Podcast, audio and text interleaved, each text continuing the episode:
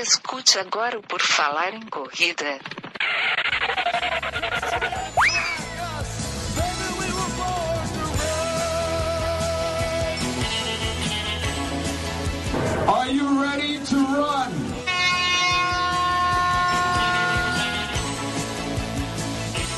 Começamos então mais um Redação PFC para animar o seu início de sábado. Se você tiver ouvido sábado, obviamente, mas estamos aqui mais uma vez o Redação PFC, onde a informação corre até você tem início. Nosso terceiro episódio, terceira edição. Hoje vou contar aqui com a ajuda de Maurício Geronasso. Tudo bom, Maurício? Tudo bem, pessoal. Bom sábado, bom final de semana a todos. Vamos para as notícias. Teremos também aqui para ajudar a comentar as notícias Marcos Buozzi. Tudo bom? Fala pessoal, tudo bem? Vamos correr para escutar as notícias, ficar bem informado sobre o mundo da corrida.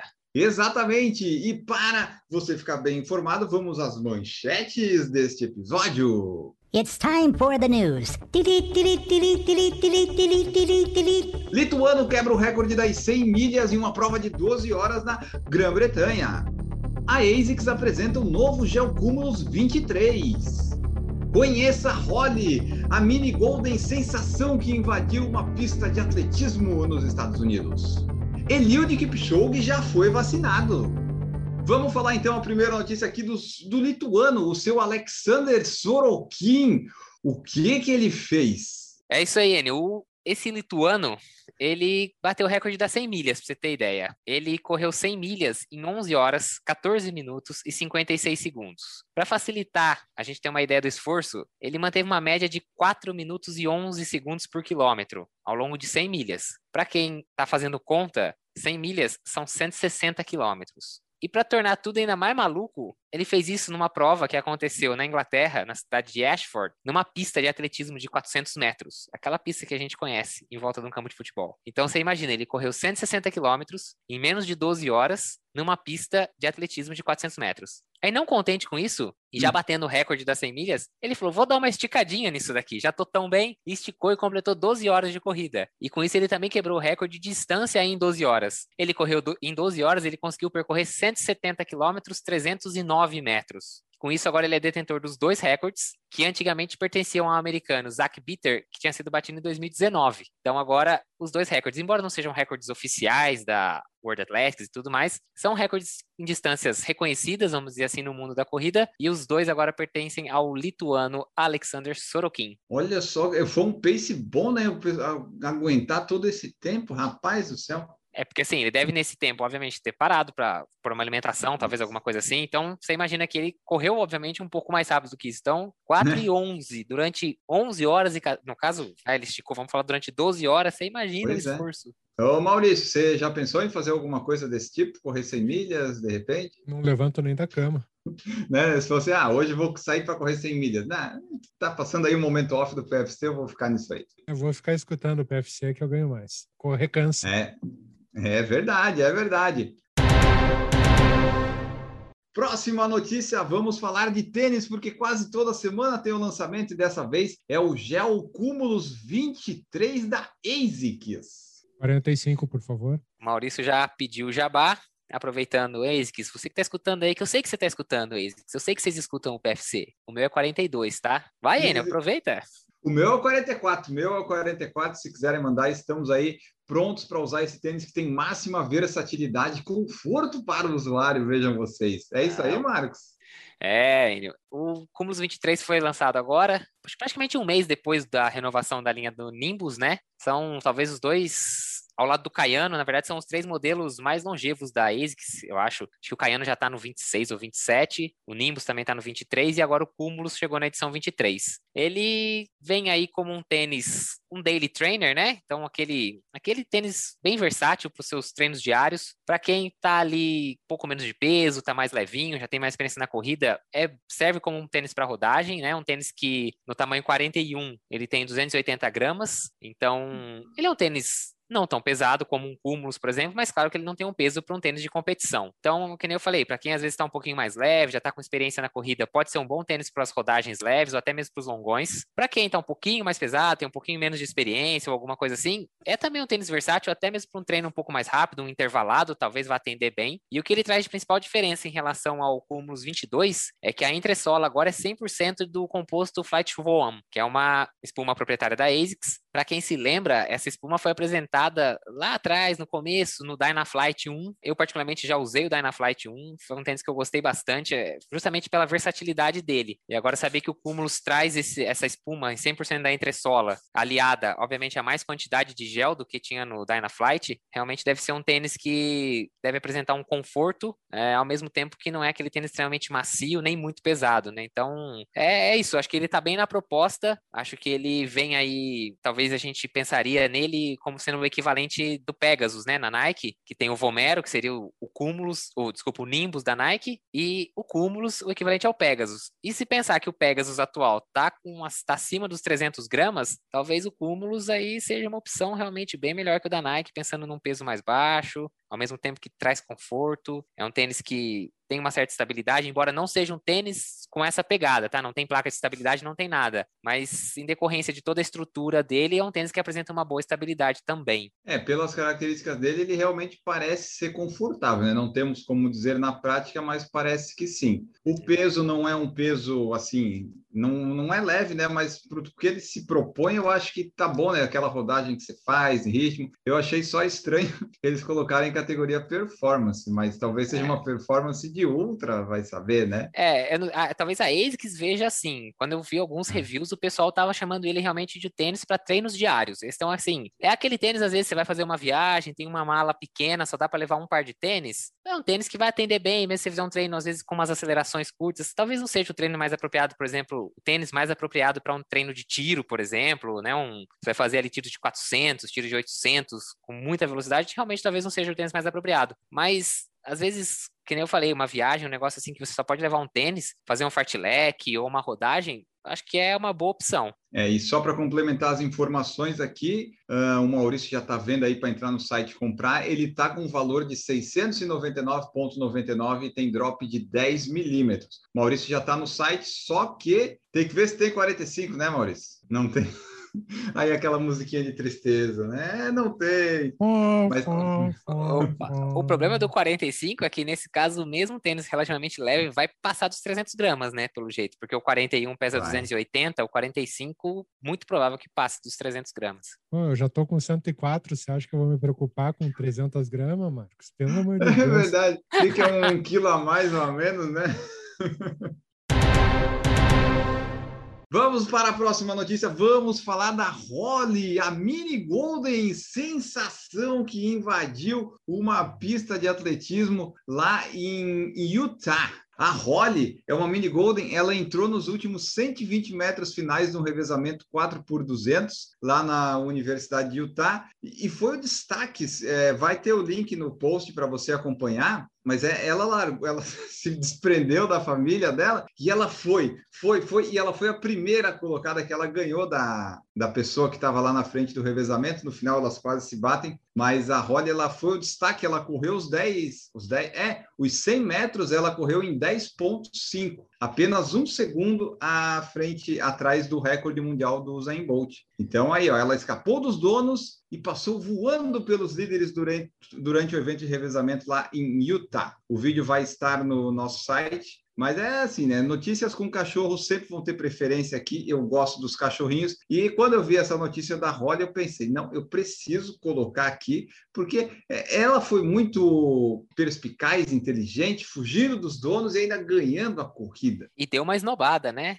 Para quem não viu o vídeo ainda, vai lá, entra no link, dá uma olhada. Pode ver que assim que ela passa da competidora, ela desacelera, assim, ela é tipo um Zay Bolt. Ela que ela é percebe que ela vai ganhar, ela é tipo abriu os braços e falou: ganhei, a prova é minha, ninguém mais me pega, não. Ela dá uma esnobada no final. Então, esse 10,5 aí dava pra baixar, hein? Verdade. E, e eu acho curioso, pra, eu não sei o que, que as pessoas pensaram na hora, mas se eu tivesse no revezamento e daí veio uma cachorrinha do nada, porque ela, quando ela veio, vai estar no vídeo que vocês podem ver, tinha já a primeira colocada já estava lá longe, mas tinha ainda as outras ali, né, mais atrás. E daí, tipo, eu ia me desconcentrar totalmente nessa competição. Ah, veio a cachorra assim, como assim a cachorra? E, e é legal ver o, o público ali e tal, fica, a as pessoas ficam pensando mais assim, pô, será que a cachorra vai passar a, a primeira colocada não? Ninguém mais está preocupado com revezamento, os pais não estão nem mais aí, pelo menos é, é a minha visão, né?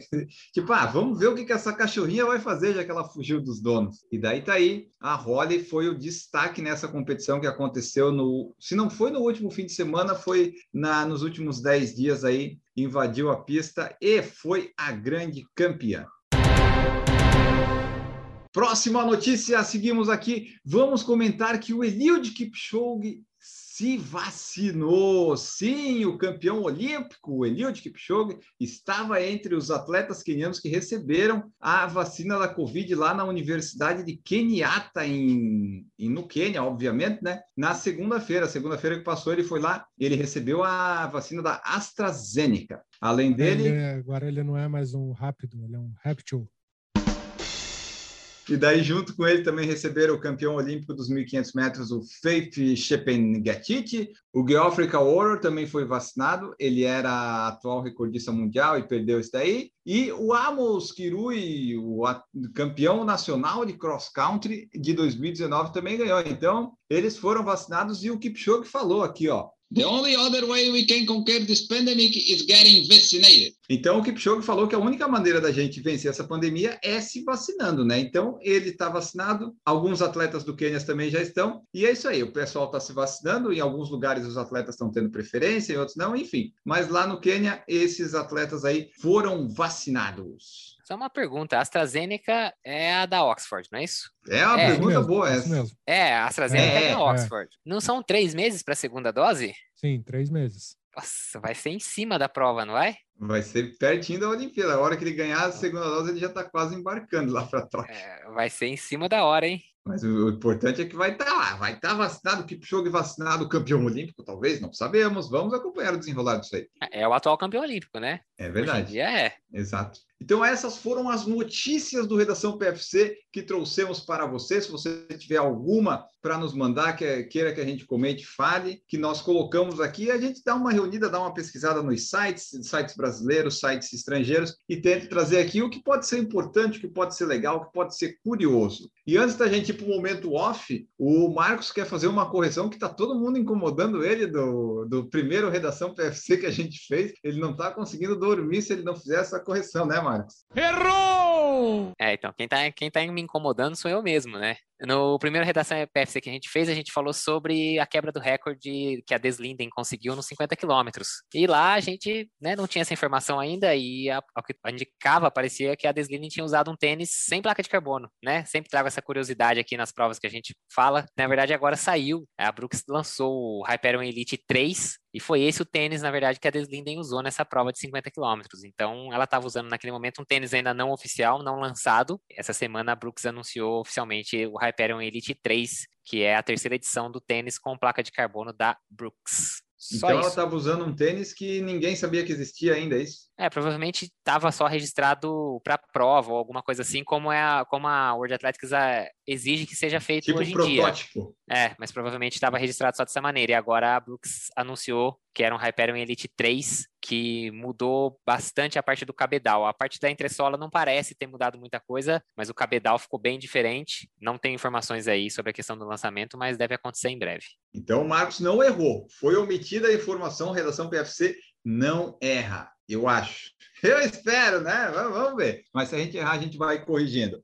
Vamos agora então para o momento off, quando começa aquela trilha musical maravilhosa, que eu não sei qual é, sempre é uma surpresa, para falarmos do momento off, porque descansar e fazer outras coisas também vale, também é legal.